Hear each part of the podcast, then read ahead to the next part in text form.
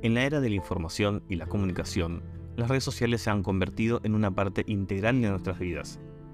Pero, ¿qué hay detrás de la pantalla? ¿Alguna vez te has preguntado cómo logran mantenernos enganchados durante tanto tiempo? ¿Por qué estas plataformas pueden hacernos sentir tan abrumados y aislados? ¿Y por qué, a menudo, nos sentimos insatisfechos dentro de ella? Por eso, hoy hablaremos sobre algo que nos afecta a todos y todas, las redes sociales y su relación con la depresión. Los algoritmos utilizados por estas plataformas están diseñados para mostrarnos contenidos que creen que nos gustará. A través del análisis de nuestros comportamientos y preferencias, los algoritmos pueden mostrar anuncios y publicaciones que apuntan directamente a nuestros intereses. Esto puede parecer útil al principio, pero a largo plazo puede crear una cámara de eco que refuerza nuestras creencias y opiniones lo que nos lleva a estar aislados de diferentes perspectivas. Por ejemplo, si alguien suele interactuar con una publicación o perfil de redes sociales que compartan una opinión política o ideológica similar a la suya, los algoritmos de las redes sociales pueden detectar esta preferencia y mostrar más contenido que reafirme esas opiniones. Esto puede crear una burbuja informativa en la que las personas solo reciben información que coincide con sus puntos de vista y no son expuestos a perspectivas alternativas. Como resultado, es menos probable que consideren otras opiniones o que se expongan información que desafíe sus creencias existentes. La cámara de eco también puede contribuir a la polarización y a la creación de grupos extremistas, ya que las personas pueden ser llevadas a creer que su opinión es la única correcta y que otros puntos de vista son inválidos o peligrosos. Esto significa que a menos que hagamos un esfuerzo consciente para buscar y seguir fuentes de información que estén en desacuerdo con nuestras opiniones, podemos quedar expuestos a una sola versión de los hechos y quedarnos en una versión incompleta y no objetiva de los problemas que enfrentamos en la sociedad y, en consecuencia, nuestras opiniones pueden estar sesgadas. Otro problema de las redes sociales es el tiempo que pasamos en ellas. Los diseñadores de las redes sociales utilizan técnicas psicológicas para mantenernos enganchados. Una de las técnicas es la recompensa variable. Cuando navegamos por las redes sociales, a menudo encontramos algo interesante, como una foto divertida o un meme viral, y esto nos hace sentir bien. Pero estas recompensas son impredecibles y esto nos hace querer seguir navegando para encontrar la próxima recompensa.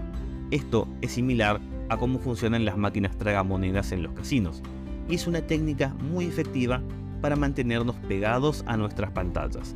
Además, las redes sociales utilizan técnicas de gamificación para hacernos sentir como si estuviéramos jugando un juego. Cuando vemos un número en nuestra pantalla, como el número de me gusta de una publicación, esto activa la misma parte del cerebro que se activa cuando ganamos un juego. Esta sensación de logro nos hace sentir bien y nos motiva a seguir navegando. El tiempo que pasamos en las redes sociales puede tener un impacto negativo en nuestra salud mental. El aumento constante de las notificaciones y la presión social para mantenernos conectados puede llevar a una sensación de agotamiento y ansiedad constante. Las redes sociales pueden ser una fuente de comparación social constante.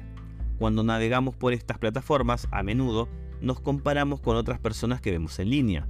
Vemos una foto, sus vidas aparentemente perfectas y sus logros, y nos sentimos presionados para igualarlos. Pero esto puede ser un juego peligroso. La realidad es que esas personas en línea no siempre son lo que parecen, y compararnos con ellas solo puede hacernos sentir inadecuados e infelices. Las redes sociales pueden afectar a nuestro bienestar emocional al aumentar nuestro miedo a la exclusión social. Cuando publicamos algo en línea, a menudo, buscamos la validación y la aceptación de nuestros seguidores, pero cuando no recibimos la respuesta que esperábamos, nos sentimos rechazados y excluidos. Este miedo a la exclusión social puede tener un impacto negativo en nuestra autoestima y nuestro bienestar emocional. También es importante tener en cuenta que el uso excesivo de las redes sociales puede tener un efecto adictivo en nuestro cerebro. Cuando vemos una notificación o un nuevo mensaje, nuestro cerebro libera dopamina, la hormona del placer.